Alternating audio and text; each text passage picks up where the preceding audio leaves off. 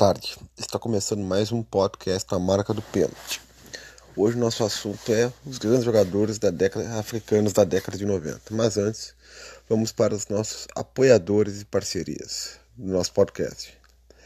Começando pela banda Dona Zica, que sempre é a entrada da nossa música, com personalidade própria, está em todas as plataformas digitais, com Janderson Danilo e Reinaldo, que eu sou vocalista. Depois, corretora, corretora Leonardo Bruno, imóveis e, investimentos imobiliários. Vá até ele, está na Demicon, na Argolo, Pelotas. Marcenaria Carvalho, projetos imóveis rústicos. Transportadora Prado, de Ricardo da Costa Prado e Sociedade com Benê. Carrega, transporta por todo o estado, de Rosário do Sul até você. DJ Maurício Gantes. Está sempre na Rádio Cidade, Piero Machado, no Furdeci na cidade das 20 às 24 horas. Não deixe de pedir sua música. Império Artigos Religiosos, da minha querida amiga Vitória. Tudo, suas estátuas, incensos, tudo está lá na, na 7 de setembro, ao lado do, do armazém do Fadel. Café Marias, o melhor lanche da Vila Umbu, Daiane Bairro, sempre prepara os melhores lanches para você. Vá no Café Marias, quando estiver passando aqui pela BR 293. Doutor Vinícius Mesco, os melhores advogados da região em sua formação acadêmica, com OAB. Está em Machado, na Dutra de Andrade, em frente à praça. E também temos as nossas parcerias. Parceria Chavantier, com Mérico Oliveira, entrevistas X sobre os ex-jogadores e torcida, torcedores do, do Grêmio Esportivo Brasil, a maior e mais fiel no interior. Futebol 433 World Express, com Lucas Sampaio tudo sobre o futebol europeu. Agora tem um outro projeto também está surgindo, é a BDB Sports. Eles narram todos os campeonatos americanos, MLS, a classificação da, das ligas europeias. Então vá lá no canal da Live Stream com a BDBD, BDB Sports. E também falamos com Rodrigo Droneres, do arroba Granaleiros. O projeto ainda ficou, ficou adormecido, mas irá voltar. A garotada de Alvorada é boa, sabe comentar, sabe fazer autocrítica. Um abraço a nos granaleiros. Também a jornalista Fábio Ramos, muito nos ajuda. Está no Uruguai agora, torcendo pelo seu time, é claro, né? Ele sabe qual é. E também agora uma parceria nova com a Deriva dos Livros Errantes, que é o professor de Geografia Pedro Henrique Gomes, o PH, está distribuindo também nosso conteúdo, vamos, vamos entrevistá-lo. Ele que faz as suas fanzines sobre as histórias de futebol. Muito legal, vá lá na página do Instagram, arroba Deriva dos Livros Errantes. Muito obrigado, vamos a nossa, vamos ao nosso episódio. Muito obrigado. Bom dia, boa tarde, boa noite. Bem-vindo a mais um podcast na marca do pênalti. É, Fábio, mais um episódio a ser gravado hoje. Bom dia, boa tarde, boa noite, Rafael. É um prazer estar gravando mais um episódio do Na Marca do Pênalti.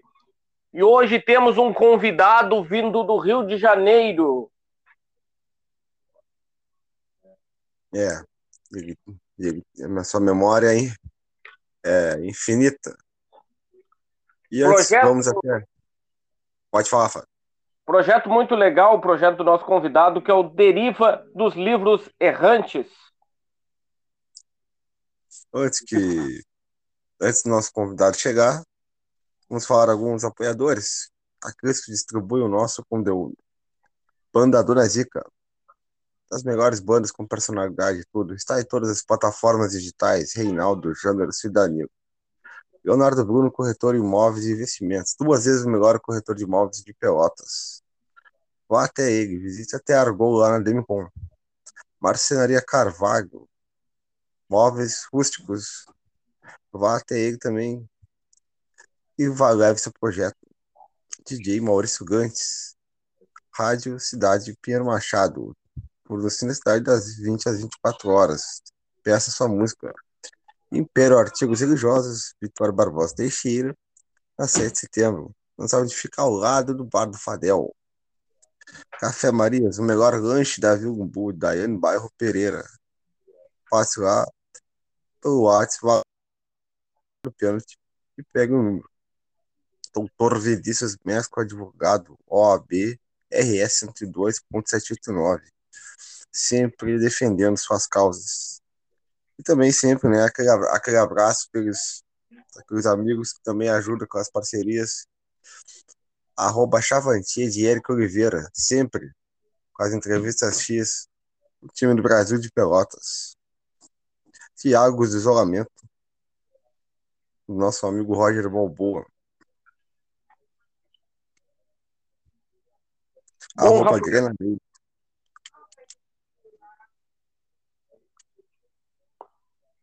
Bom, Rafael. Ah. Ah. Não, desculpa, eu te interrompi. Achei que tinha um... tu já tinha falado todos os apoiadores. Prossegue tá daí. Já tá. E agora com a gente, os novos que chegaram agora é Transportadora Prado, de Benê e Ricardo da Costa Prado. Eles vão onde você quiser que vá. Eu passo lá na conta o número, coisa para fazer seu frete. E o WhatsApp está lá na arroba na marca do pênalti, underline RS. E também agora chega um novo canal para vocês ouvir os jogos. É BB Sports. Cara, eu acho que nós vamos ter que começar de novo porque o, o PH ele nunca viu essa parte do link aí. O que eu acho daí?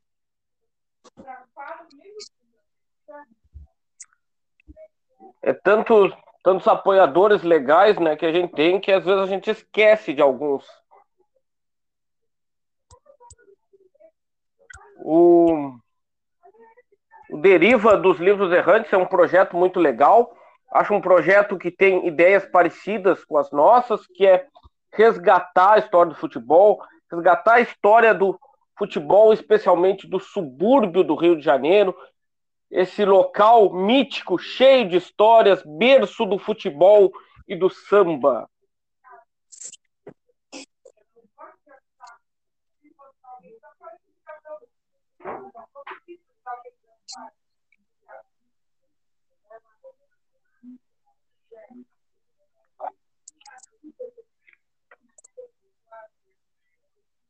E agora aqui falando no canal que está com a gente é a BDB Esportes. É um canal no YouTube de live stream de jogos, campeonatos americanos, a MLS, as qualificações para as eliminatórias europeias, sul-americanas. Vá lá na BDB Esportes. Comentários. É é uma nova plataforma, isso mesmo. E é uma variedade imensa de campeonatos. Eu nem sei, o Rafael é muito expert para comentar, o Rafael vai do campeonato venezuelano para o chileno, para o norte-americano, para as eliminatórias da Europa. É um conteúdo muito variado, com muitas opções de jogos.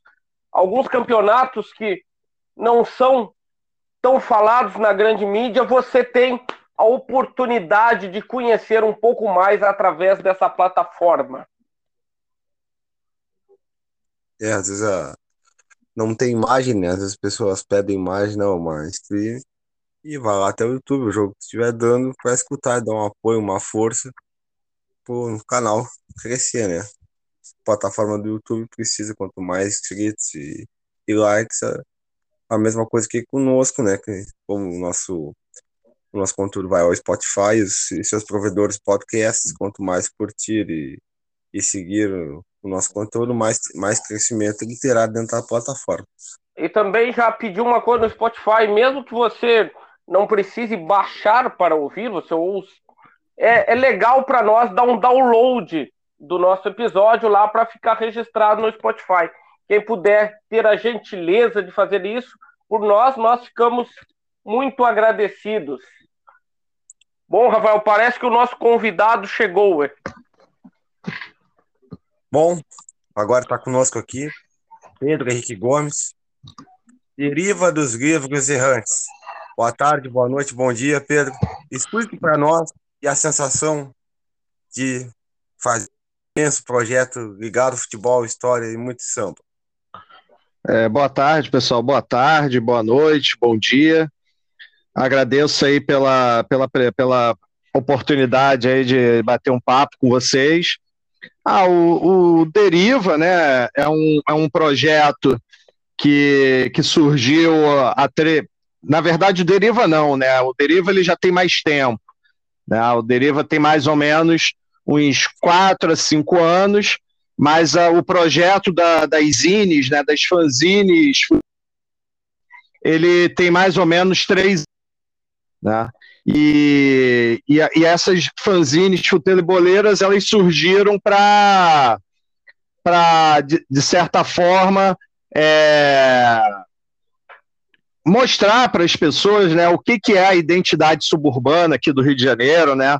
Eu acho que a identidade suburbana é muito pautada é, por três culturas, assim, né? É a cultura do futebol, a cultura da rua e a cultura musical, especialmente o samba, né? E eu entrei nessa nesse projeto, né? Criei esse projeto das zines futeboleiras para de certa forma trabalhar com isso, né? Falar um pouco sobre o samba, falar um pouco sobre o futebol. Nesse momento eu tenho falado muito mais sobre futebol do que samba, mas tem alguma coisa produzida também sobre a parte musical. É muito legal esse teu projeto de dar voz a esse microcosmo, né, que é o subúrbio carioca, que eu acho muito interessante, porque a gente aqui que não do Rio Grande do Sul, a gente não conhece bem e a gente, graças ao teu trabalho, a gente tem a oportunidade de conhecer um pouco mais da realidade do subúrbio carioca e do futebol, que é o esporte que a gente adora, por isso que a gente estamos aqui hoje.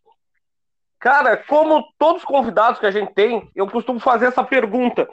O Sim. que, que te fez gostar de futebol? Qual os teus ídolos da infância?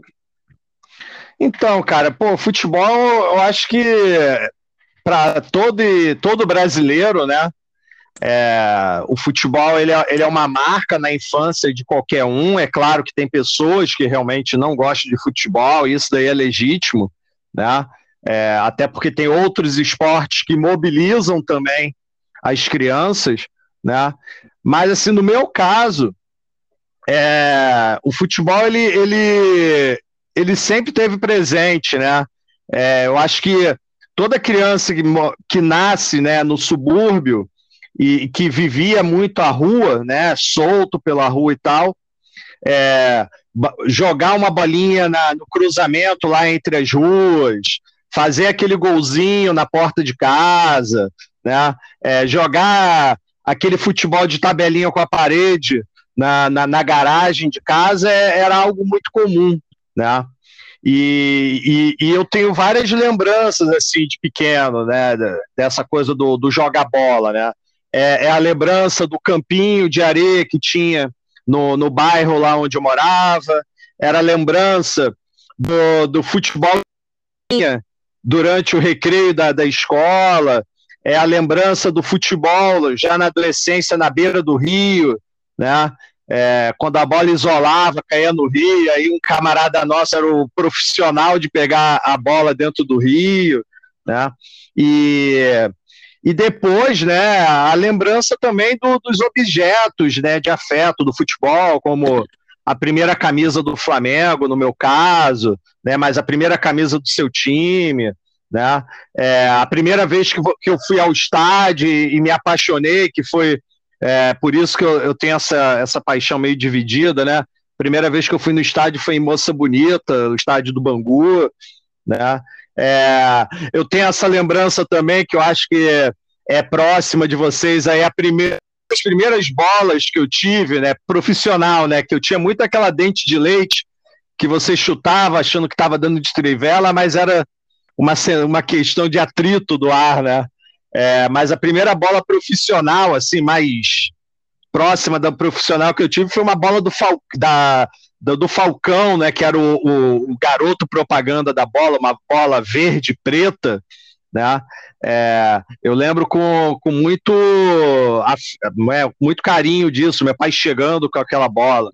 Como também a bola de meia, né? Quando eu descobri que em algum momento as pessoas jogavam bola com bola de meia, eu queria ter uma também, meu, na época conseguiu me, me oferecer isso. Então, é, essas lembranças são muito fortes. Agora, se você me pergunta assim, que jogador me marcou no futebol, que me tornou torcedor, né? É, tem tem um, um, um, momento exato assim que é muito marcante para mim, como torcedor de futebol, que foi ali por volta de 92, 91, 92, né, que o meu pai começou a me levar para o Maracanã, né, é, é, é para ver jogos do Flamengo, Flamenguista Roxo, e, e, eu tive contato com o Flamengo do Maestro Júnior, né? E, e, era um time muito bacana, que eu me identificava bastante, e eu gostava muito do, do Júnior. E tempos depois eu acompanhava o Júnior no Big Soccer, né, no futebol de areia. É, é eu tenho uma lembrança boa daqueles jogos da seleção de beat soccer, seleção brasileira, seleção carioca, né, de beat soccer, e o Júnior como principal jogador, aparecendo ali no, num canal televisivo, todo domingo de manhã, sábado de manhã, isso daí me marcou bastante. O Júnior, eu diria que foi o primeiro jogador assim que eu que, que me despertou assim, para o futebol, né? Que, que, que despertou essa paixão torcedora. Né? E até recentemente eu fui eu fui no lançamento do livro dele e fiquei muito emocionado assim, né, de ter aquele contato ali, de, de conseguir o livro dele relatando sobre o Flamengo de 92 com autógrafo dele. Aquilo dali foi muito bonito para mim. É muito legal esse teu relato, né? Apesar de nós aqui nós somos uma cidade do interior, uma realidade um talvez diferente ou não, né? Mas essas uhum. lembranças de infância até são, são muito parecidas. Essa de chutar na, no intervalo da escola, qualquer coisa chutável, jogar futebol. Eu digo, no, no meu exemplo, né? A gente tirava do lixo os tubos de clorofina para chutar. E essa bola dentro de leite eu me lembro também. E eu me lembro também das tristezas que ela dava, que chutava ela, acertava um galho de árvore e ela furava e ficava numa tristeza sim, sim. que tinha furado a bola. Essa também esse teu relato do falar com o teu ídolo, né? Que, imagina o quão emocionante deve ter sido, né? Esse encontro, né? E agora até tu falou desse time do Flamengo de 92, né? Me ativou uma lembrança. Eu comecei a acompanhar o futebol em 1993 e eu me lembro uhum. praticamente de cabeça a escalação do Flamengo de 93. Eu vou te dizer aí, talvez possa estar errado algum que outro jogador, mas eu me lembro Gilmar, Charles Guerreiro, Júnior Baiano, Rogério e Piá, Fabinho, Marquinhos, Nélio, Marcelinho Carioca, Renato Gaúcho e Casagrande. Sim. É, com algumas alterações aí que vão ocorrendo, né? Mas é isso mesmo, cara. O Fabinho era um grande coringa nesse time aí, né? É, o Fabinho que jogou depois no Cruzeiro, se eu não estou enganado, Grêmio, né? Um volante ele, é, ele era um volante, né, um, um, cabeça de área de, de origem, né, mas ele jogava na lateral direita, na lateral esquerda, na cabeça de área, chegou até a, a, a, contribuir, jogando até um pouco mais avançado quando faltava alguém, né? Mas esse Flamengo aí era, era bacana, não deu muito certo, né, cara? É, não conseguiu assim, alcançar o, os títulos que desejava, né? E, e, de certa forma foi o último Flamengo. Eu, eu, eu tendo a, a, a, falar, né, que esse Flamengo de 93 foi o último suspiro daquele Flamengo do, dos anos 80, né? É, até porque foi o ano também da despedida do, do Maestro Júnior, né, do, do, do Flamengo, e e também foi um ano que começou aquela debandada, né? Daquelas, daqueles craques feitos na, na no ninho, né? No, o, o, as pratas da casa do Flamengo, né? Saindo do Flamengo a preço de pinga, né? E saindo e conseguindo sucesso fora do, do, do Flamengo. essa galera da Copa São Paulo de 90, né? E que ali no final da, da, do, dos anos 80 estava já alcançando o profissional, né? O Marcelinho Carioca, o Júnior Baiano, o Djalminha, né? Eles, Paulo Nunes. É, Paulo Nunes, né? É, Nélio, eles a partir desse ano aí de 93, eles começaram a sair do Flamengo, né, aos poucos, não foram todos de uma vez, né? A marca principal foi que foram grandes jogadores saindo do Flamengo a preço de pinga, né, cara? Isso daí foi muito triste, né? O, se o Flamengo mantém esses jogadores, eu acho que o Flamengo poderia ter tido assim uma hegemonia no futebol carioca, pelo menos, bem grande na, nos anos 80. E pelo contrário, né? Essa galera foi saindo e o Flamengo foi vivendo um ano, um período de penúria, assim, né? Eu, eu digo que o ano de 93 também foi quando surgiu um, um grande jogador que o Flamengo teve, né? Que foi o Sávio. E, e o Sávio, é, ele, ele, ele foi muito bom no Flamengo, assim, ele, ele, ele foi um cara que se, se destacou muito no futebol brasileiro.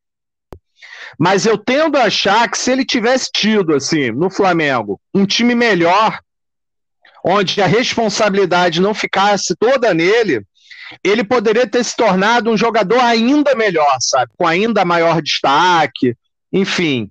Mas o Flamengo viveu aí 94, 95, né? Um período, 96, 97, um período muito ruim, né? É, apesar de a gente ter tido aí um momento que eu acho que foi um, do, um dos últimos suspiros do futebol que não é mais, que não era empresa, né, como a gente vive hoje, né? Quando o Flamengo traz o Romário após ele ser campeão do é, campeão do mundo e melhor jogador do mundo, né? É, aquele momento ali foi muito representativo para o futebol nacional como um todo, mas praticamente o Flamengo só fez isso naquele período, né? Montou é, um time para ter o Romário, mas o time era péssimo. Então era um time que dependia apenas do Romário e do Sávio, né? E aí depois inventaram o melhor ataque do mundo, que também foi triste, né? Com o mundo. Enfim, é, é, eu acho que ali, né, o 90, 1993 foi o último suspiro, né? Desse Flamengo dos anos 80. Bom, antes de passar para o Rafael fazer uma pergunta, eu vou te fazer outra pergunta ligada assim ao assunto ser torcedor, né? Ser torcedor no subúrbio, o, prim, o torcedor do subúrbio torce para o time da região ou torce primeiro para um grande carioca e tem talvez o time do subúrbio como segundo time? Pô, cara, isso daí é uma boa pergunta. Acho que é uma pergunta que se aplica até para as cidades do interior, né? As cidades fora da capital, porque em boa parte do, dos estados brasileiros, né? Os times da capital é que exercem um maior, que possuem um maior apelo, né, midiático, né? E quando você pensa Brasil, é, os times do Centro-Sul, né, exercem um, tem um, um possuem, né, um maior apelo midiático. E aí, para esses times que estão fora, né, que tem esse menor apelo midiático, eu prefiro falar isso do que falar de time grande, time pequeno, né? É, é, é muito difícil, né? Eu fico imaginando, por exemplo, é, eu acho que poucos times fora da capital conseguem exercer esse poder na sua cidade. Eu diria até Guarani, Ponte Preta, né? É, América, América Mineiro, acho que é de Belo, não, é de Belo Horizonte, né? Mas assim, é. são poucos os, os times que conseguem fora da capital exercer esse poder. E aí isso aí não, não difere aqui, né? É, quem é torcedor dos clubes do subúrbio, ou são torcedores né, com muita ligação com o bairro, com, com, com o time, né, historicamente, e que, na grande maioria das vezes, são mais velhos, né, porque conseguiram pegar um período que o, esses times estavam né, é, participando bem dos campeonatos, estavam jogando a primeira divisão e tal, mas fora isso, que a gente tem é, vamos dizer aí, são guerreiros, né, resistentes, que tentam né, é, torcer pelo time do bairro, mas que tem o seu time, né, é, outro time na capital. Não sei se é um primeiro, e alguns pode ser, mas que torce. Eu, eu, eu, eu tenho essa relação forte com o Flamengo, né? É, é, pela, pela paixão que o meu pai compartilhou comigo, né? E tenho essa torcida pelo Bangu pela história, né? De ter ido muito ver jogo e tal. Eu, eu depois de mais velho, né? Eu sou um cara que vou a, a jogos, né? De times do subúrbio como um todo, assim, né? Então, é, eu vou no estádio de Moça Bonita para ver jogo do, do Bangu, eu vou no estádio de Moça Bonita ou Teixeira de Castro para ver jogo do, do Bom Sucesso, eu vou no, em Bariri para ver jogo do Alaria, eu vou em Conselheiro Galvão para ver jogo do Madureira, né? É, eu vou na, na Ilha do Governador para ver jogo da Portuguesa da Ilha. Enfim, eu sou um apaixonado por futebol e por essas, essas iniciativas locais, né? Mas o que eu vejo é que é, esses torcedores têm muito essa divisão, né? Tem dois times, né? Ou pode considerar primeiro e segundo time, ou gosta de dois times como um todo, né? Por igual. É, uma coisa que eu acho que está sendo. E aí eu vejo aqui no subúrbio, tá? Pode ser uma coisa que possa estar tá ocorrendo também em outras cidades, em outros locais é um crescimento de torcida é, com pessoas bem jovens nesses clubes suburbanos e que são muito influenciadas pela cultura barra brava, né?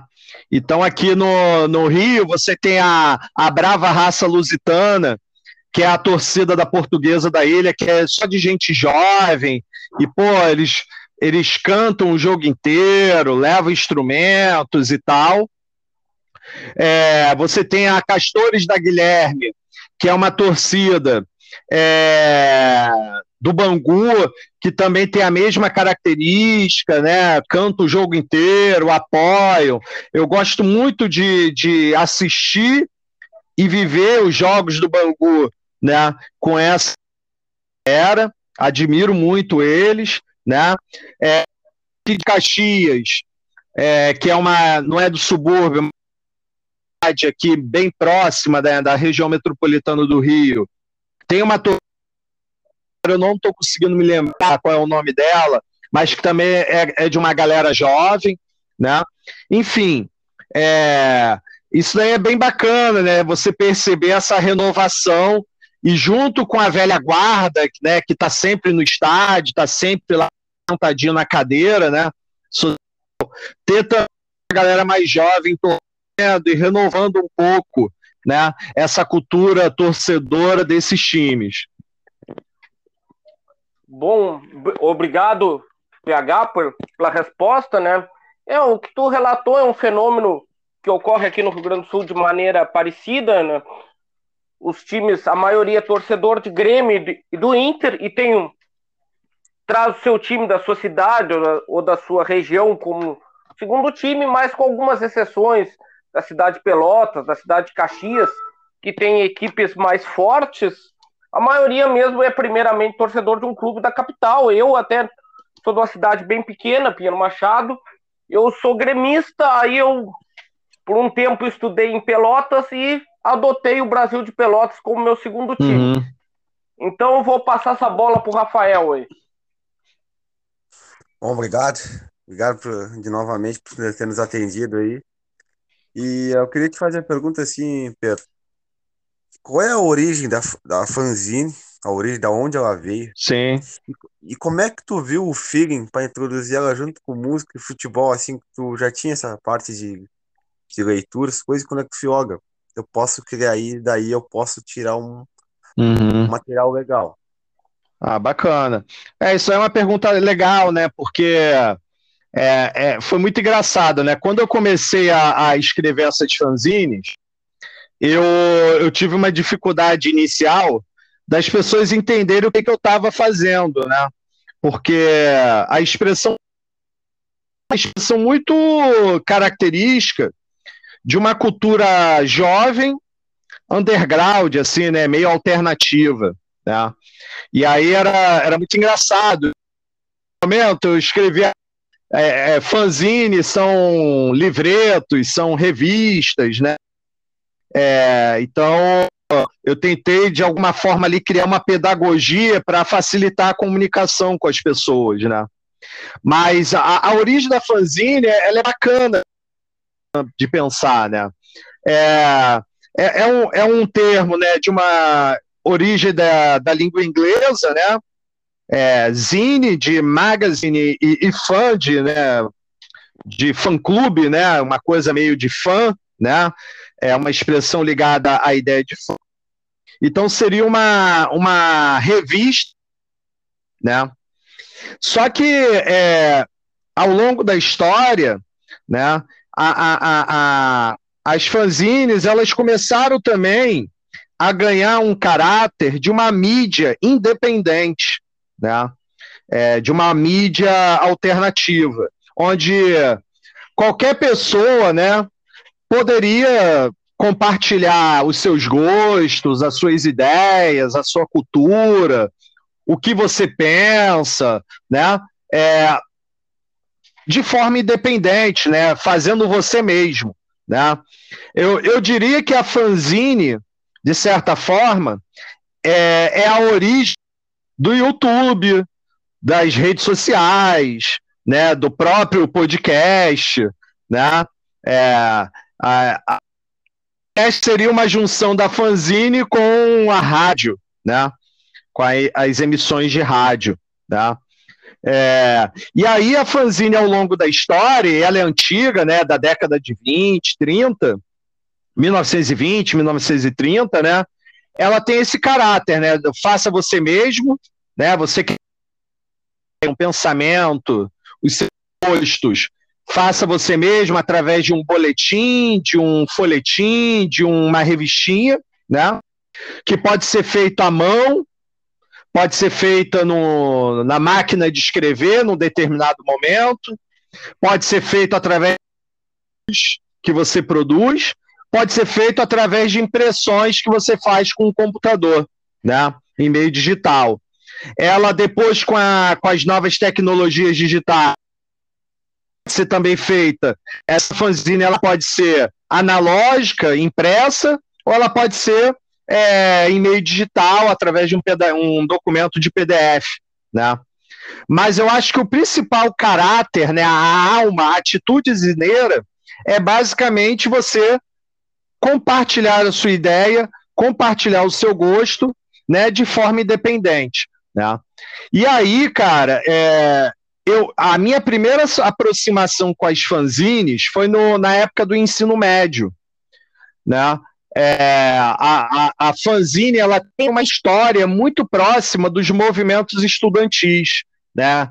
Muitos grêmios estudantis, movimentos de estudantes se utilizavam das fanzines é, para reivindicar né, direitos, para compartilhar pensamentos sobre determinado assunto, para divulgar o que, a, o que aquele grupo pensa sobre determinado assunto.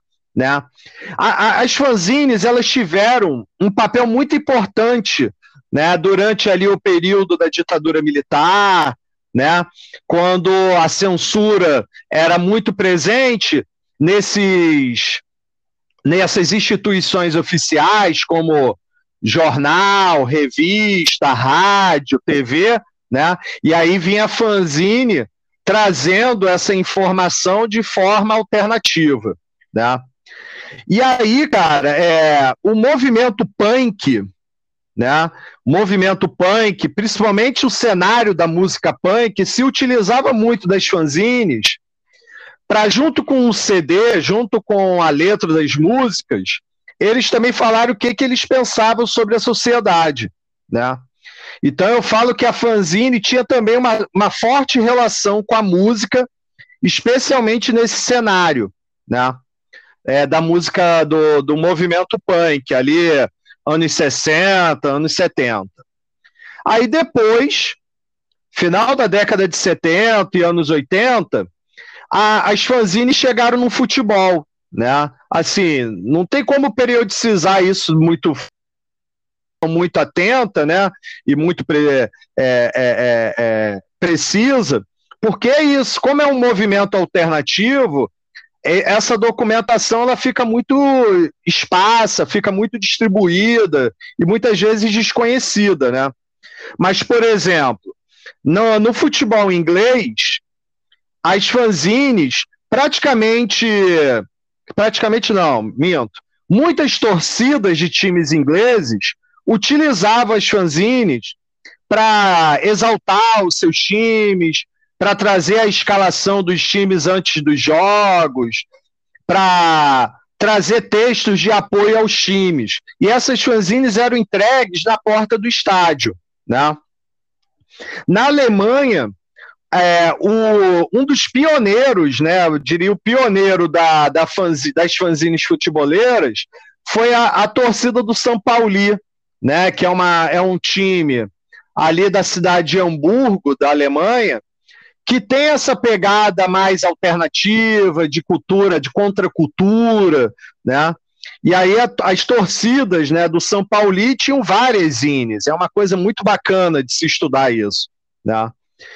E aí, cara, eu acho que essa cultura ela, ela começou a ser apropriada por vários, em vários países, né? Aqui no Brasil, é, se você me perguntar como é que é essa cultura das fanzines nas torcidas, a expressão fanzine, ela não aparece muito, tá? Mas aparece a expressão boletim informativo, folhetim, que na verdade é fanzine, tá? Então, por exemplo, é, nessa coisa que eu comecei a publicar a, as fanzines, um rapaz do torcedor do Internacional, caramba, José Maciel, José Maciel, pensei que eu tinha esquecido o nome dele, olha, o José Maciel, ele fez contato comigo, super empolgado e tal, querendo conhecer as fanzines, e, cara, a gente teve um papo muito bacana, muito bacana mesmo. Porque ele, ele começou a compartilhar comigo o trabalho que ele fazia ali nos anos 80, se eu não estou enganado, é, dos informativos, dos boletins do, do Colorado, né, do Internacional, trazendo resultados de jogos, um pouco da história, a escalação dos times e tal. Cara, isso daí é atitude fanzineira na veia, sabe? E, enfim, é, mais recentemente, né, quando nessa atitude minha de fazer essas fanzines, junto com o trabalho de produzir fanzines, eu também eu também estou mapeando experiências, iniciativas de fanzines no, no futebol, que eu não estou restringindo ao em outros lugares, né? Mas aqui no Brasil eu encontrei uma fanzine, por exemplo, do Santo André, lá por uma galera, junto com o, o Mal no, no, no, Nosnica, nome difícil, mas Mal Nosnica, Maurício Nosnica, que ele é, to, ele é torcedor do Santo André e ele tem uma fanzine chamada Anarquizando Brunão, muito bacana o material dele. Tem a galera do, do Sergipe, né, que tem um almanac do Gipão, né, os irmãos Tenório lá, que faz um trabalho bacana e, e tô até já sentindo falta mais uma edição deles, eles vendem pela internet, eu acho um, um trabalho incrível deles. É, tem um, um, time amador chamado Autônomos, que também lançou uma fanzine de manifesto é, ali pelos anos 2011, 2012, contra o futebol moderno, que é um, uma fanzine bacana. E também encontrei, né, fanzine do, da torcida Bucaneiros, do Raio Valecano, que tem como acessar na internet, que eu, eu gostei bastante da proposta deles. A torcida verde do Esporte Lisboa também tem uma fanzine bacana. Enfim, é, é, eu falei bastante aqui, eu queria, eu acho importante trazer um pouco desse cenário. E aí, é, é só para finalizar, né?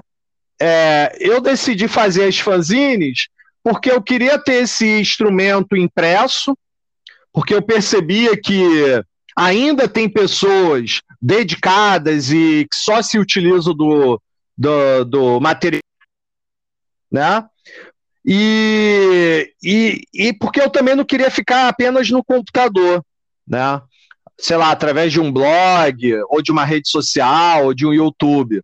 No YouTube eu não tenho muita habilidade, né?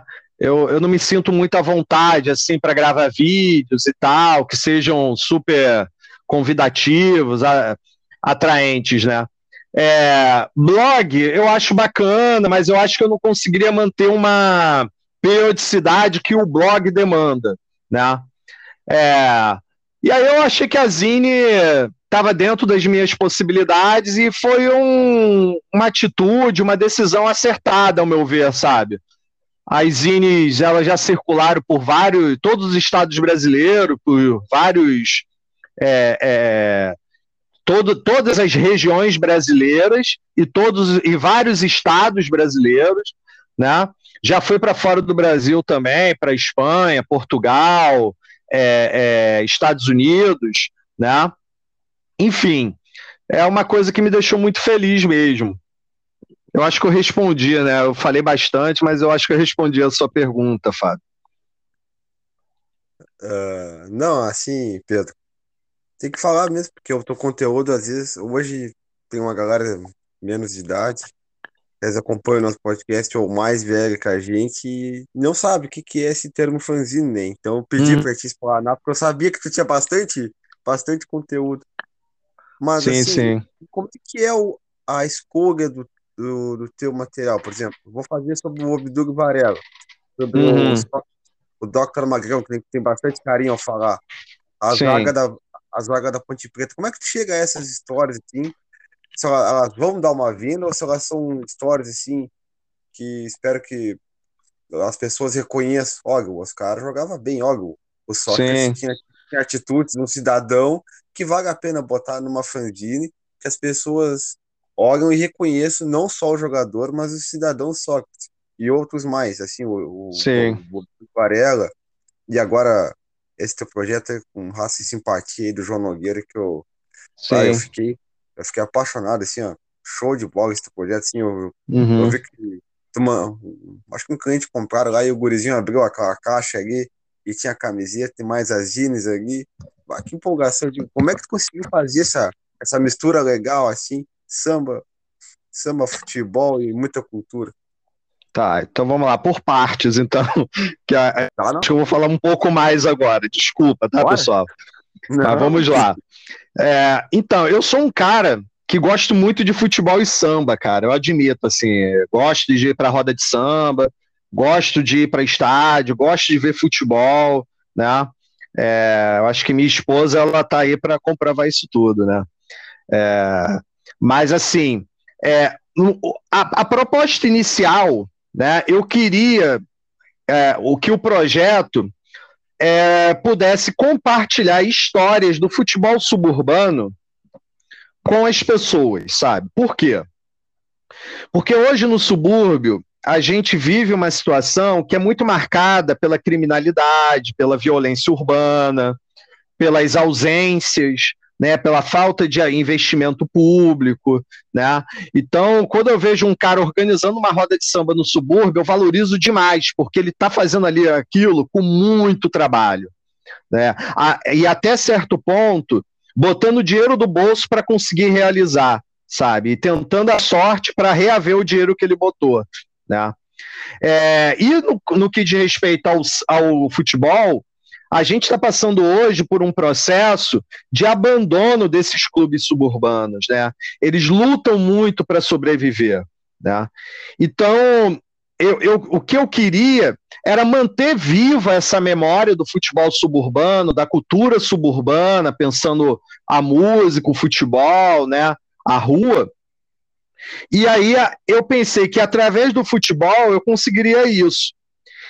E aí nisso eu comecei a escrever sobre aqueles tidos mais conhecidos do subúrbio, que foi o Campo Grande, o Bangu.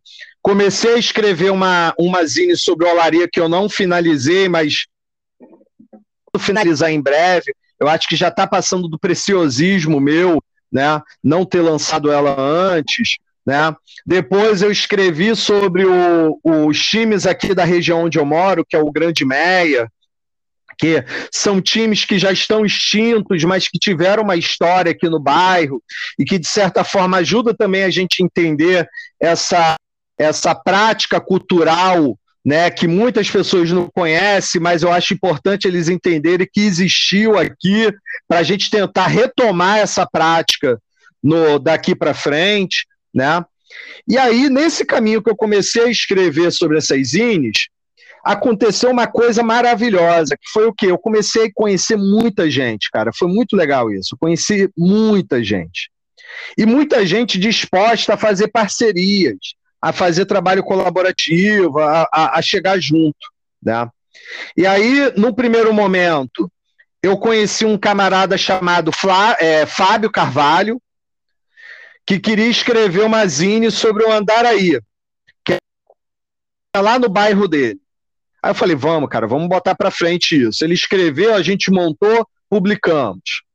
Aí depois chegou o André falou, pô, vamos escrever alguma coisa sobre manufatura. Eu falei, cara, manufatura já estava na minha no meu foco, porque é perto da minha casa, onde ficava a fábrica, é um era um time de fábrica, né? Vamos escrever. Aí fomos lá, botamos o, no papel. Aí depois veio a Zine do Barreirinha, que foi uma coisa que surgiu nas redes sociais, com muita gente falando sobre o Barreirinha e eu não conhecia. Mas era um time de, uma, de um lugar que eu acho super interessante, que é a ilha de Paquetá. Aí fui lá e escrevi. Depois, cara, eu comecei. Eu entrei num período que eu estava muito atolado de trabalho na, na, na, escola, né? Que eu sou professor. Só que eu não queria também ficar longe das redes sociais, eu não queria ficar com um hiato de publicações, né? É, sem publicações, né? E aí eu comecei a buscar aquelas pessoas que sempre falavam comigo, falavam, pô, cara, vamos tentar montar uma coisa junto, vamos tentar fazer um projeto juntos. Aí foi aí que surgiu o César Zarat, né, lá do Icônicos, Momentos Icônicos do Futebol, é, que a gente começou que a gente começou a fazer umas zines com as ilustrações que ele produz, que é um trabalho assim ótimo, lindo, destaco e, e falo, recomendo para toda e qualquer pessoa que gosta de futebol ver o trabalho dele. A gente publicou aí é, três zines da primeira coleção, não, quatro zines da primeira coleção, uma sobre o Obdúlio Varela, a segunda sobre La Boboneira, a terceira sobre o David, David lá do Colo-Colo, e a quarta sobre o Marcelo Bielsa, quando foi da seleção do Chile. Né? E aí a gente fez o quê? Pegou as ilustrações dele, ele fez contato com uma galera parceira dele que tinha produzido textos sobre esses assuntos, a gente juntou e eu publiquei isso no Deriva. Né? Pô, ficou muito bacana. Depois eu fiz uma parceria com uma galera lá da Argentina, de Mendoza e Buenos Aires, o Tec, o Ariel, o Marco, o Gonçalo, né? E o Gabi, né? É, de publicar aqui no Brasil uma fanzine argentina chamada Futebol Monstro. Aí, pô, foi muito bacana que eu e o César, a gente fez a, a, a tradução, a revisão e a diagramação da, da versão em português, né? E aí publicamos os dois números dela, o número um e o número dois. Cara, foi sucesso, foi lindo, assim.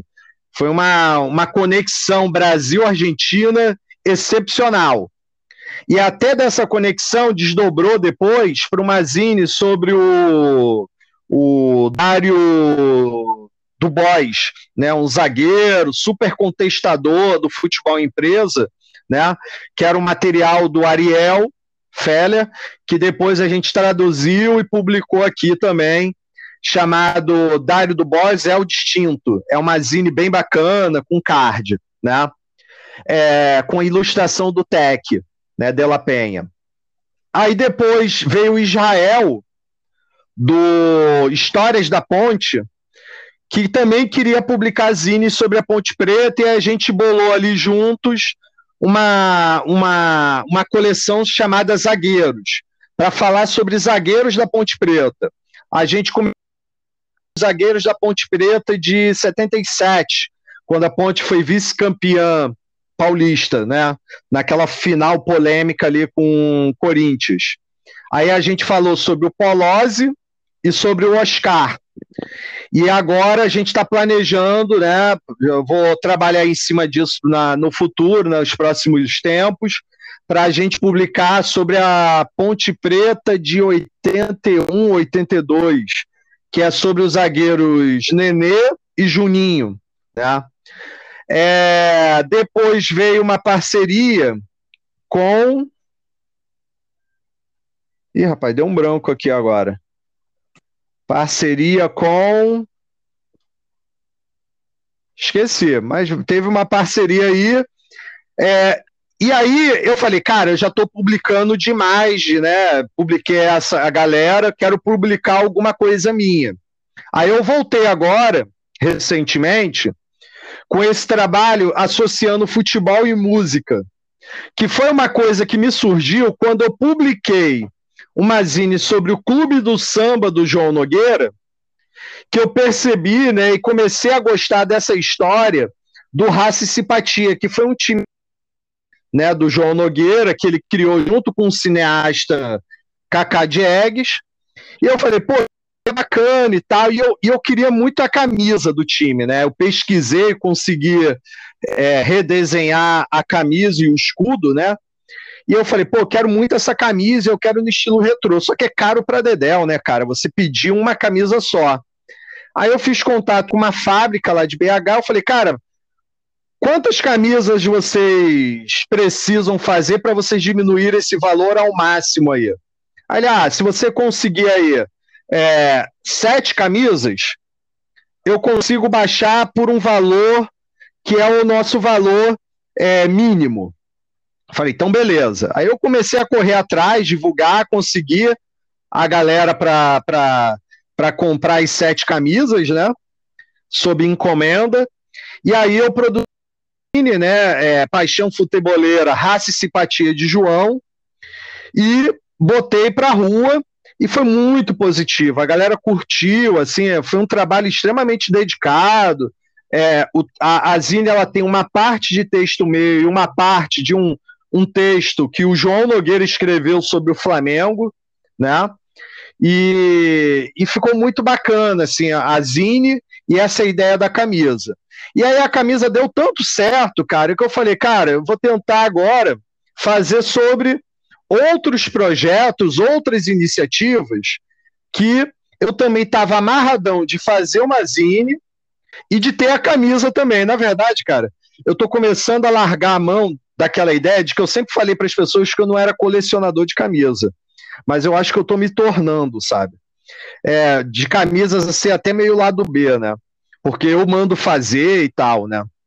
Mas é, depois da em breve eu vou estar tá fechando, né? A Zine, é, Politiama, Politiama, o povo clama por você, que é uma, uma zine sobre o Chico Buarque, futeboleiro, mas principalmente o time amador do Chico Buarque, né? O time de pelada do Chico Buarque. Né? Então a próxima, a próximo, o próximo passo desse projeto Futebol e Música vai falar sobre o Chico Buarque, sobre o Politiama e vai ter a camisa da inauguração do Centro Recreativo Vinícius de Moraes, né? que é o campo do Chico Buarque no bairro do Recreio dos Bandeirantes. É, eu vou, eu, eu, eu redesenhei o escudo, e a, e a camisa, né, com a ajuda do camarada aí, Rodrigo, um amigo meu, né, a gente vai lançar em breve né, essa campanha aí para refazer, para fazer a réplica da camisa e fazer o lançamento da Zine. Né? E aí, qual foi o ponto bacana dessa história? Eu vi que tinha o Raça e Simpatia do João, eu vi que tinha o Politiama, do, do Chico Buarque, que na verdade era o mais conhecido até. Só que eu descobri também que outros artistas e jogadores de futebol tinham também seus times para disputar esses campeonatos que o Chico Buarque organizava lá no Recreio e em outros campos da Zona Oeste Carioca, né?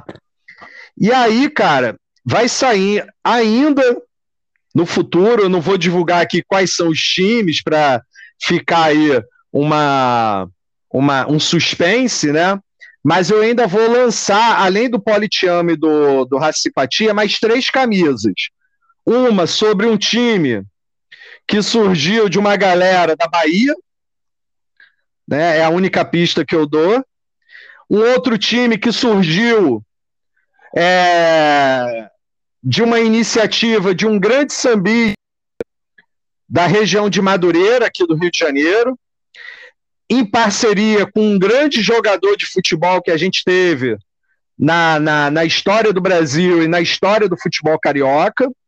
E, por fim, a gente também vai ter uma camisa e uma zine de vestida, né, uma réplica da camisa vestida por uma grande personalidade musical que veio aqui na década de 80 e foi uma das poucas visitas dele né, no Brasil. É, e ele vestiu uma camisa, jogou uma partida de futebol, né, um grande torcedor do Celtic e também de um time né, da. Não vou falar porque aí vai dar muita pista. Mas ele era um grande torcedor do Santos. Grande torcedor do, do Santos aqui no, no, no, no, no Brasil. Né? Mas, enfim, eu, eu vou seguir com isso, aí eu vou parar, tá? Porque aí eu não vou ter mais armário para botar as camisas que eu, que, que eu tô desejando. Mas é isso. Bom, muito obrigado, Pedro. Pode falar bastante, é realmente uma aula, a gente aprende muito com a tua argumentação, né? Eu só estava escutando aqui e tentando estabelecer alguns links com o que tu falou, Sim. né? A, a questão da fanzine foi, foi uma explicação muito didática, né? Eu, a única citação a, a fanzine que eu tinha ouvido falar, quer dizer, que na verdade eu li, foi no uhum. livro do, do Marcos Alvito, o Rainha de Chuteiras, que ele cita alguns livros o Zine era meio o programa do jogo, que muitos. Isso, programa. Esse nome aí também é bom. Programa do jogo. É, também tu falou ali do podcast, eu tenho uma frase que eu, que eu acho que fui eu que criei, mas não sei se alguém já falou antes, que o podcast é o rádio de pilha do século XXI. Sim. Que a gente leva para ele, para onde que vai, a gente não precisa abandonar a atividade do cotidiano que a gente tem que fazer para desfrutar dessa mídia, né? E tu falou no, no Bangu e eu falei no Brasil de Pelotas. E eu estava pensando aqui, momentos antes da gente gravar, né? No momento que essas duas equipes se encontraram na semifinal do Campeonato Brasileiro de 1985. Sim, sim. Esse campeonato de 85, até nós fizemos um episódio, eu e o Rafael, uhum. e para mim sempre me chamou muita atenção, que é um campeonato assim que o campeão é o Curitiba, o vice é o Bangu e o terceiro colocado é o Brasil de Pelotas. Sim. Então, Tirando o Curitiba, que é uma equipe que frequenta mais a Série A, outras são equipes bem lá do B do futebol, né? Então sim, teve sim. final, foi até o Brasil teve um feito histórico, né? Que ele derrotou o Flamengo de Zico, uhum. Zico, Fijol, Moser, Bebeto e alguns outros craques, se eu não me engano, até o Júnior estava nessa equipe, né?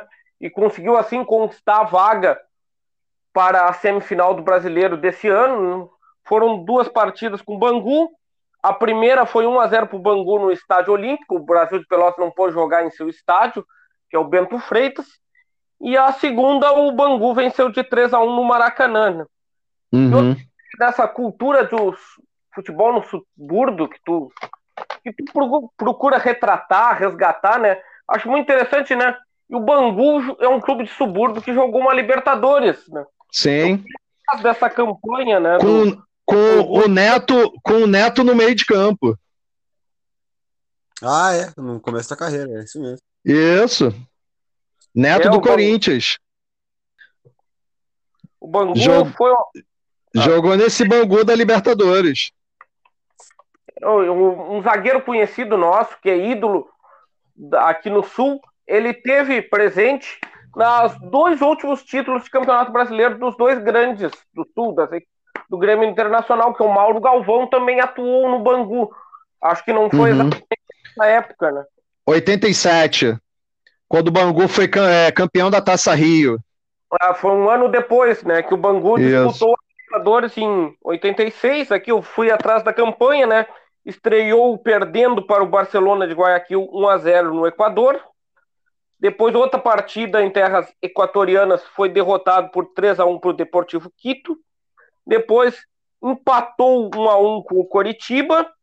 Depois, em, no Rio de Janeiro, outra derrota para o Barcelona, né, por 2 a 1 uhum. E a partida mais épica que eu li no relato ali do site Curioso do Futebol, né, que foi contra o Deportivo Quito. A equipe equatoriana saiu com 2 a 0 o Bangu virou e depois do final a equipe equatoriana empatou uhum. e essa campanha foi encerrada com a derrota de 2 a 0 para o Coritiba. Mas eu vou lançar outra pergunta para ti. A gente vê muito essas cidades consideradas cidades do futebol, que são Buenos Aires, Londres, Montevideo, uhum. são muitos times. Eu pesquisei até a quantidade de times que o Rio de Janeiro tem. Aqui, segundo o site Verminosos do Futebol, aqui, em uma matéria de 23 de novembro de 2018, o Rio de Janeiro conta com 24 clubes profissionais, que são América, Bangu, Bom Sucesso, Botafogo, Flamengo, Fluminense, Madureira, Portuguesa, Vasco, Barcelona, Barra da Tijuca, Olaria, Santa Cruz, 7 de Abril, Futuro Bem Próximo, Juventus, Rio São Paulo, São Cristóvão, Ação, Arthurzinho, Brasileirinho, CAAC Brasil, Campo Grande e Séries. Eu, então, nessa esteira, eu queria trazer uma pergunta. Tu destacaria algum clássico suburbano? Boa, cara, isso é uma boa pergunta, né? É, eu acho que assim, é, clássico suburbano, hoje, se você pensa o clássico no que diz respeito à rivalidade, né, a, um, a, uma, a uma disputa muito acirrada entre torcidas, entre, entre times, né, eu diria que Bangu e América possuem uma rivalidade ainda que se mantém hoje, mas muito mais pelo passado. Né?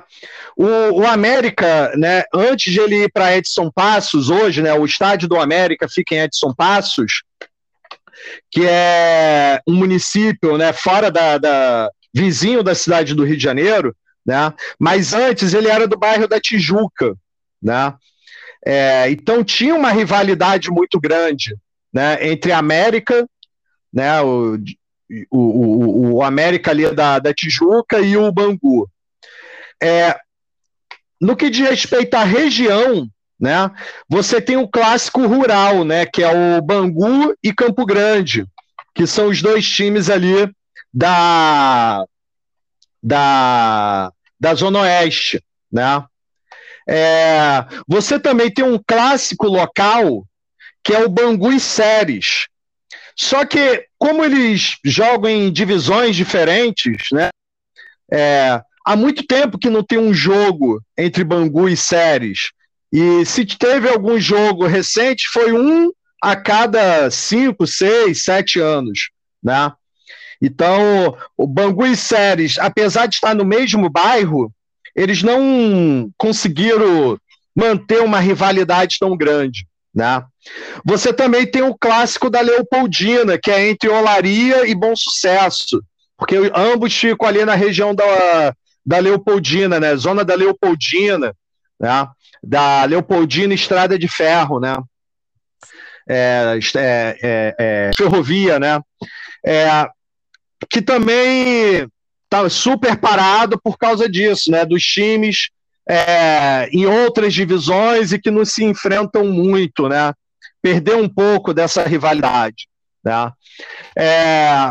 agora, se você pensa estão numa situação melhor, né? É, que estão jogando bem, que estão pelo menos disputando o campeonato, eu um jogo hoje entre Bangu e Portuguesa da Ilha, é um jogo bem disputado, né? Porque são dois times que, de certa forma, estão tentando incomodar os times grandes, né? Os times de maior apelo midiático no Campeonato Carioca, né? Estou é, falando dentro da cidade do Rio, né? Porque fora da cidade do Rio, eu acho que o Volta Redonda ele exerce mais esse papel, né?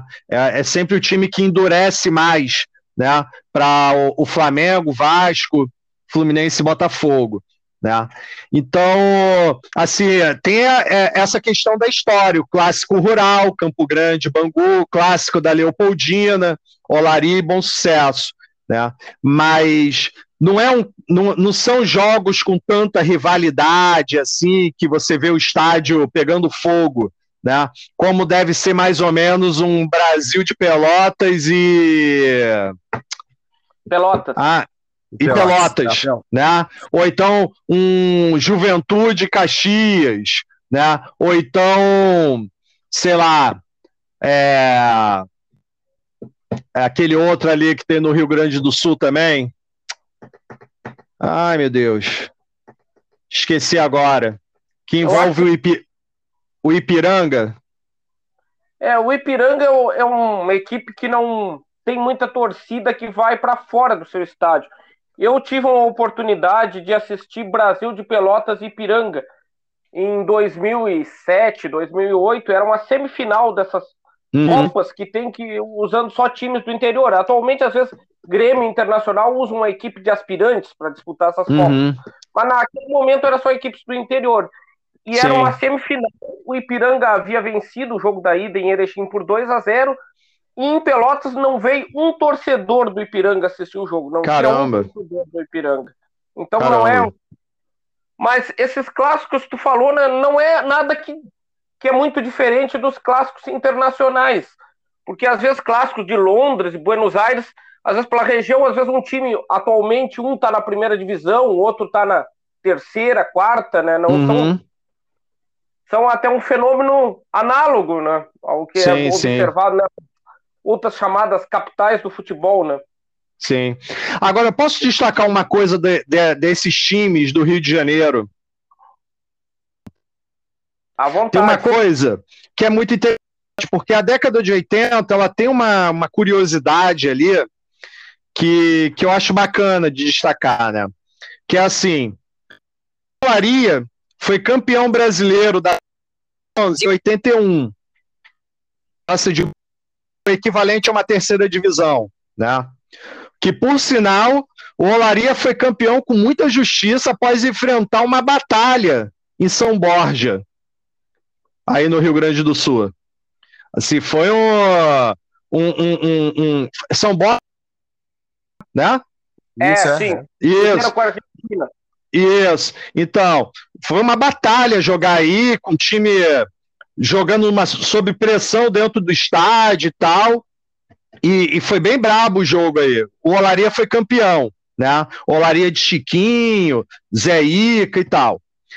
Aí, alguns jogadores dessa base do Olaria campeão da Taça de Bronze de 81 foram para o Campo Grande em 82. E o Campo Grande foi campeão brasileiro da Taça de Prata, né, de 82. E aí, vários jogadores ali do Olaria, com outros ali do Campo Grande, formavam um time muito bom, cara. Assim, o, o Campo Grande, nesse momento, era conhecido como a maquininha da Zona Oeste, assim, sabe? Era, chamava muita atenção. É, sinceramente, eu, eu até digo que o estilo de jogo, tanto do Olaria de 81, quanto do Bangu de, do Campo Grande de 82, tinha alguma semelhança com o estilo de jogo do Jorge Jesus do Flamengo de 2019. Entendeu? Mas, sem querer fazer essa comparação, o Campo Grande é campeão ali. E aí, alguns jogadores do Campo Grande terminaram indo para o Bangu de 85. E o Bangu quase foi campeão ali. Tá? é, brasileiro da Série A. Então, se o Bangu conseguisse né, aquele título ali, de certa forma, esse projeto do futebol suburbano de colocar times na cabeça desses campeonatos nacionais da década de 80 seria um baita, um baita fenômeno futeboleiro, sabe? E tem um detalhe que é muito curioso, que é o quê? Tem, existe algo em comum entre esses três times e que foi uma pena, né? É, é, é, é, não ter acontecido. Quando você olha o pôster do Bangu de 85, tem um cara branco, cabelo meio cheio, assim, é, é, é, crespo, de bigode, ao lado do Marinho, que o nome dele é Lulinha, meio de campo. O Lulinha foi um dos principais jogadores do Olaria, campeão de 81. Ele foi um dos principais jogadores do Campo Grande de 82, campeão. E ele era o, um dos principais jogadores do Bangu de 85. E eu, sinceramente, acho que o Lulinha merecia muito esse título para ser tricampeão brasileiro nesse, nessa década de 80 e de ter o seu nome falado, sabe? É, é, é, e ter, ter o seu nome mais falado e reconhecido no futebol nacional. Porque ele era um baita jogador e ele conseguiu levar três clubes às finais do brasileiro de forma primorosa, sabe? É, e o Lulinha também quase foi campeão brasileiro pelo Bahia, só que ele saiu antes, né? Ele saiu no meio do campeonato, né? Mas ele poderia ter sido campeão da Série A pelo, pelo Bahia em 88, né? Internacional. Em cima do Internacional. Então, assim, é, tem umas curiosidades aí da década de 80 que eu acho bacana, né? De chamar esses três quase títulos nacionais, né? É, é, é, é, dois campeões e um vice, né? Mas principalmente a participação do Lulinha, que era um meio de campo, ali organizador, né? Bom de passe, que dava dinâmica para o time, né? Eu, eu, eu, eu gosto de valorizar isso e de contar, de chamar atenção para isso, né? Realmente muito interessante essa história que tu traz, e aí que a gente visualiza a importância do teu trabalho de resgatar essas histórias. E até Sim. acho interessante também a questão né, do que esses clubes, como tu bem define, de menor apelo midiático do Rio de Janeiro, né? Atualmente é difícil ver um clube do Rio de Janeiro desses ditos que a gente chama menores, entre aspas, até na segunda divisão do Campeonato Não, Brasileiro, é. né? Não, é terrível isso, cara, né? Porque assim, tirando os quatro, quatro times da capital, né? Botafogo, Fluminense, Vasco e Flamengo, né? O, o único time que tem feito né, um trabalho honesto do estado do Rio de Janeiro é o Volta Redonda, né? Volta Redonda tem, tem estado ali né, na terceira divisão, sempre tentando ir para a segunda, mas por algum motivo eu acho que não, não vai para frente. É impressionante, cara. Até forma bons times, mas não consegue alcançar, né? É, no tempo recente a gente teve o Macaé e o Duque de Caxias, também, né, que chegaram à segunda divisão do, do, do, Campeonato Brasileiro, mas não conseguiram se manter, né? É, de certa forma eram dois times que dependiam muito do dinheiro do petróleo, né, da, da Petrobras, e aí com a quebra ali da, da Petrobras, né, aquele, todos aqueles casos ali de corrupção, é, o dinheiro é, desapareceu e aí os times não conseguiram se manter e hoje ambos estão passando por grandes dificuldades, né? Nem na primeira divisão do, do Campeonato Carioca estão, né? E, e na quarta divisão a gente tem ali a Portuguesa da Ilha, a, o Bangu, né? A, o Madureira. Aí um ano aparece o Itaboraí, outro ano aparece o, o, o Maricá, né? É, mas não conseguem né, chegar nas fases finais do, do, do, do Campeonato Brasileiro, que é, é difícil pra caramba, né? Eu falo que o Campeonato Brasileiro da Série D é muito difícil, é muito mais difícil do que o da Série A, da Série B e C, né? É, e eles não conseguem. Eu acho que a grande expectativa que é nutrida hoje, né, é com um trabalho, um projeto que tem se apresentado aqui no futebol do Rio, que é do Pérolas Negras, né, que é um time que ele surge numa ONG chamada Viva Rio, que recebia pessoas em situação de refúgio do Haiti, de alguns países da África, né? E aí eles utilizaram o futebol como forma de inserção social né, dessa galera. Né? E, até... e, e eles trabalham com uma tríade muito bacana, que é esporte, educação e cultura. Né? É uma academia mesmo, assim, de futebol no sentido amplo. Né?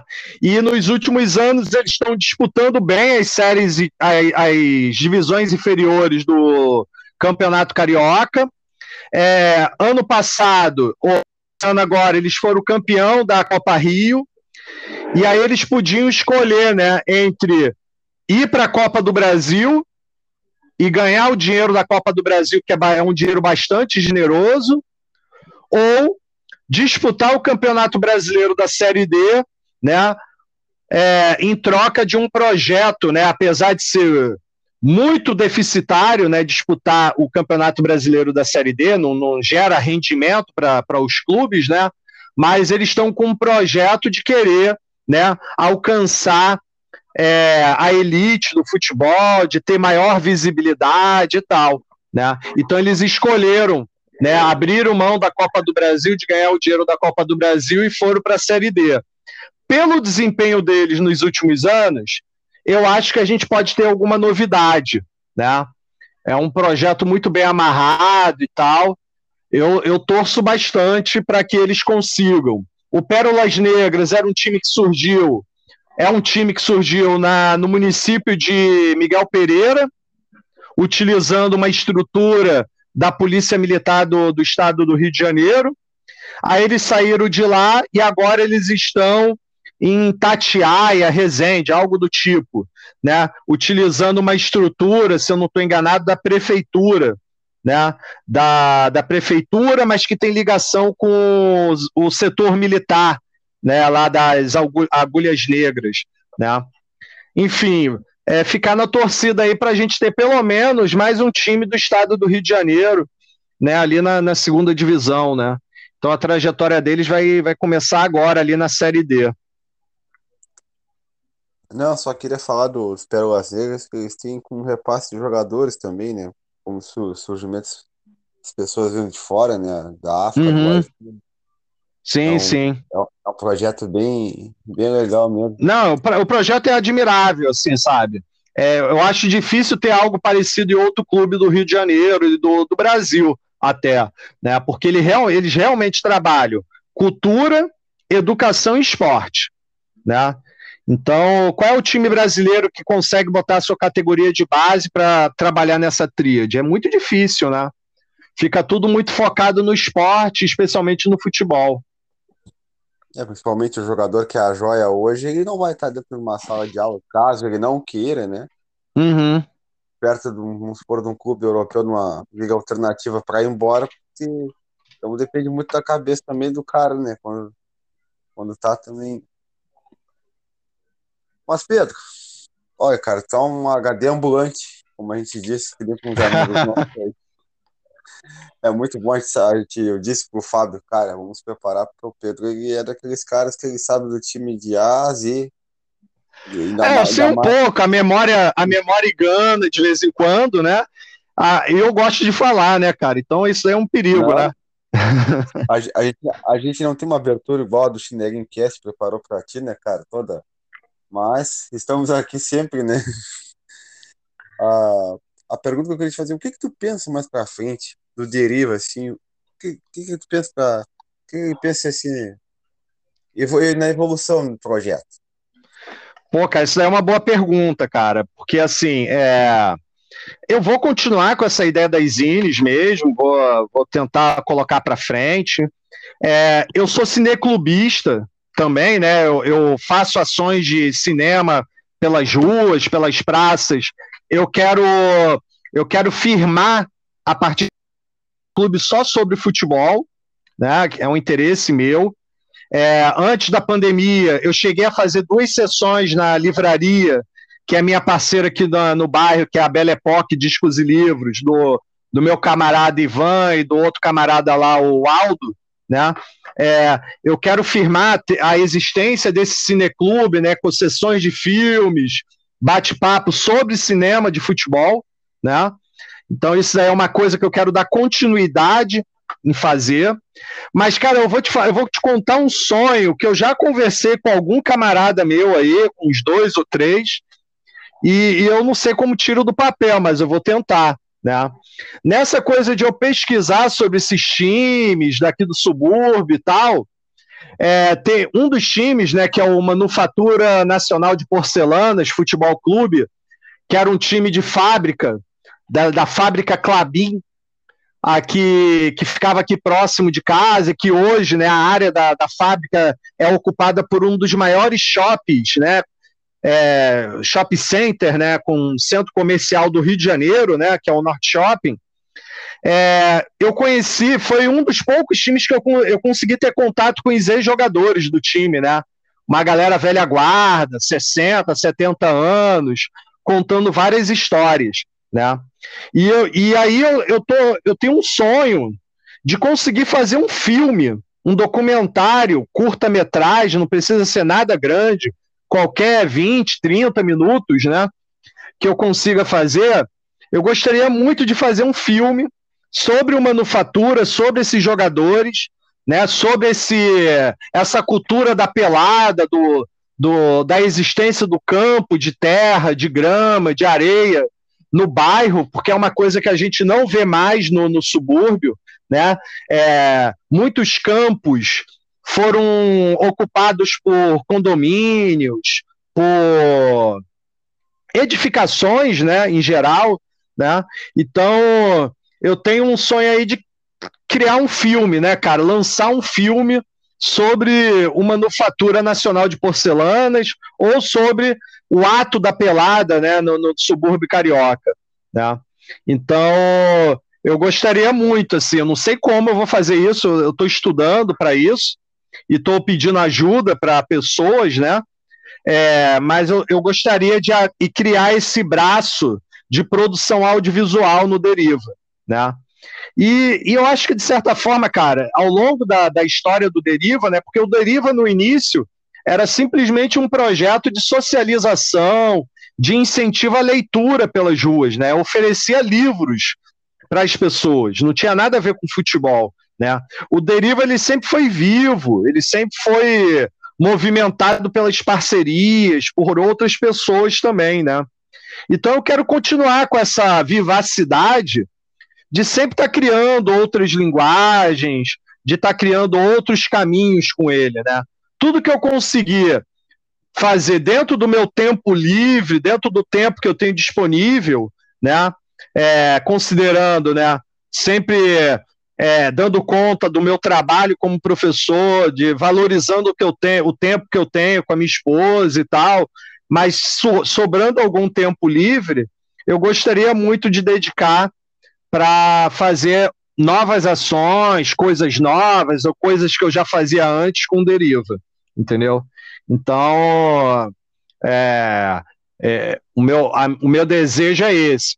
Agora, no próximo domingo, agora eu vou estar num, num evento chamado Viradão Suburbano, que é um evento cultural que vai ter em vários lugares aqui do subúrbio carioca, e eu vou estar falando, né? Eu estou esperando aí a confirmação da galera, falando sobre os clubes de futebol suburbano, né? E, e eu quero isso, né? Tá circulando, tá me aproximando das pessoas depois de tanto tempo, né? De cada um isolado nesse distanciamento da pandemia, né? Mas é isso. Eu quero estar junto das pessoas e na rua. Eu achei, achei, achei esse fato legal. E esse viradão né, tu postou no teu Instagram, no Instagram do Deriva, né? Que eu vi da, Isso, eu postei o, o pré-evento, né? é, do, do Viradão. É, na verdade, não é nesse domingo que eu vou, não, é no outro. Já estou achando que é, é o final de semana do dia 27. É, mas é, é, o Viradão é no dia 26, 27 28 de novembro. Ele vai ter uma programação em vários lugares do subúrbio, né? Mas ainda, mas está tendo é, o pré-viradão, que são eventos em alguns lugares. Nesse domingo agora vai ser na na livraria Belle Époque, né? Vai ter o lançamento de livro lá, vai ter uma música tocando, vai ser um evento bacana. Bom, eu venho por minha parte agradecer o, o Pedro por ter se disponibilizado a falar conosco, contar desses projetos dele, que são todos muito interessantes. E quero, por minha parte, fazer uma última pergunta por esse episódio, que é sobre o último episódio que eu vejo que o Bangu teve atenção na mídia. Como é que foi a, a expectativa no subúrbio do, do Louco Abreu jogar no Bangu? Pô, cara, é. Na verdade, cara, o Bangu nessa nesses anos 2000, né? Vamos dizer assim, final dos anos 90 e anos 2000, né? O Bangu teve algumas tentativas, né? De aumentar né, a visibilidade na mídia, né? Aumentar, é, ter, aparecer mais nos jornais, né? É, primeiro foi ali com Renato Gaúcho, né, no, jogando pelo Bangu. Se eu não estou enganado, foi 99, 2000, né? O Renato Gaúcho foi contratado já em fim de carreira ali para jogar no Bangu, mas não deu muito certo, né? E o Louco Abreu, que foi ali pelo, pelo pelos anos caramba, cara, foi 2016, eu acho, 2015, ou algo do tipo ali, né? O Louco Abreu veio, mas, cara, não fez muita coisa também, não, sabe? É, chama um pouco de atenção, né? Pra, pra... Chamou um pouco de atenção da mídia para o time, mas o Louco Abreu, o nome dele já diz, né, cara? Ele é um louco varrido, futeboleiro que anda, que anda por aí, né? Jogou mais de 50 times, se eu não estou enganado, né? E o Bangu foi mais um capítulo dessa história dele, sempre curta nos times, né? Foram poucos os times que ele conseguiu ter uma permanência, né? E eu acho que o jogador, para o clube conseguir ganhar visibilidade, assim, uma visibilidade, visibilidade boa, o bacana é quando o jogador permanece, né? É, eu, eu acho que o Locabreu ele trouxe ali claro, uma visibilidade, mas para mim foi um tiro no pé ali naquele momento. Eu acho que a, a série Doutor Castor, falando sobre Castor de Andrade, que ocorreu recentemente, chamou mais trouxe mais visibilidade para o Bangu o Locabrel no Bangu. É verdade, isso é verdade. Teve, teve muito mais mais diálogo, né? Quando a série foi lançada. Pelo... Eu concordo contigo. Ah, tem mais alguma pergunta, Fábio? Não, eu, por minha parte, venho agradecer ao Pedro por ter se disponibilizado a falar conosco e compartilhar as suas histórias e os seus projetos.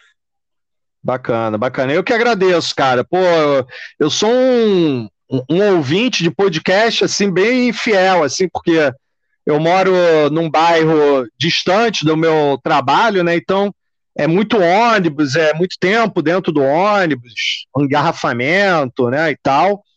E aí o podcast ele se torna assim um refúgio, né, para divertir um pouco a mente, né?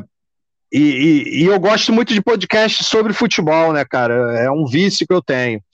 E eu ouço bastante, né? É, e, e, quando eu conheci o podcast de vocês, eu já ouvi aí dois episódios, né? Eu vou montando a lista do que eu quero me dedicar ao longo da semana e tal.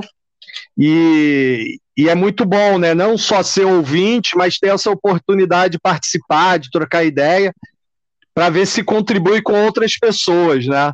tanta, tanta gente contribui para mim para tornar mais leve essas viagens de ônibus, né? Por que não contribuir para tornar mais leve os momentos de outras pessoas, né?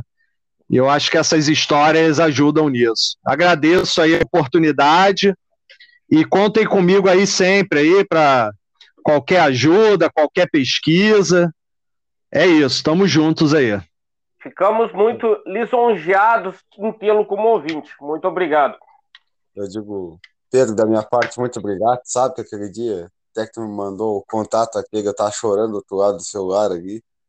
Obrigado mesmo, cara. Eu, eu, eu levo, eu sou muito sanguíneo para esse podcast também, comentando agora no canal do YouTube lá dos, dos guris lá. O Fábio aí, nós somos amigos de longa data, desde que a gente começou esse ano, dia 13 de, de março, aí a gente consegue levar, e aí, que bom que a gente ganhou mais um admirador e um ouvinte nosso para nos ajudar e e foi, nós vamos te chamar, pode ter certeza. Sim, sim, pô, com certeza. E, e, assim, cara, eu, eu elogio bastante, porque é difícil fazer podcast, né? As pessoas acham que é muito fácil, né? Que é muito simples. Eu tentei, né, fazer um podcast e não consegui, cara. Eu e um ex-aluno meu, que é jornalista esportivo, né, o Daniel, e mais um outro camarada, a gente criou um podcast sobre samba e futebol e carnaval, que a gente fez dois ou três episódios e não conseguiu botar para frente, né? Porque é, o trabalho que há por trás de um episódio é muito grande, né? Então eu valorizo bastante, né? É, to, toda e qualquer iniciativa. A gente está sempre matutando algum, na, na palavra coloquial, né? Algum episódio que a gente queira colocar, né? Eu tô sempre, e o Fábio também, né? Toda semana a gente está eu, tenho, eu sou funcionário, eu trabalho, tenho minha esposa e meus filhos, né? Mas sempre tem com algo assim, envolvendo. Mas, cara, a gente, a gente, graças a Deus, assim, eu esqueci de entrevistar porque o teu trabalho é muito bom, é muito elogiável, é, vale a pena, é um potencial imenso com essas zines e mais as camisetas que tu tá começando a adquirir, é um feeling, sim, não é sem querer, que tá, a oportunidade gera outra oportunidade, e a gente deseja assim o melhor para ti, sucesso, trabalho árduo vira o sucesso, e sucesso. E depois que começa a emplacar, a gente nem vê. Mas, cara, o teu trabalho é tão, é, tipo, eu digo assim, de norma técnica, que às vezes muitos não sabem ou muitos não vão bola, mas tem uma contribuição imensa para a sociedade e para os bairros também, que é onde começou, né, cara? Tu começou no teu chão, uhum. uh, eu digo literalmente, e dar valor também para a sociedade. Isso eu, isso eu prezo muito da minha parte, Pedro. Muito obrigado. espero que tu siga no norte assim, que não pare mais. E que a gente puder contribuir, postar, sei lá, e faz, a gente vai estar sempre à disposição, cara. Maravilha, valeu, eu agradeço aí. Agradeço aí pelas palavras também. Bom, Fábio, acho que ficamos por Bom, aqui, né?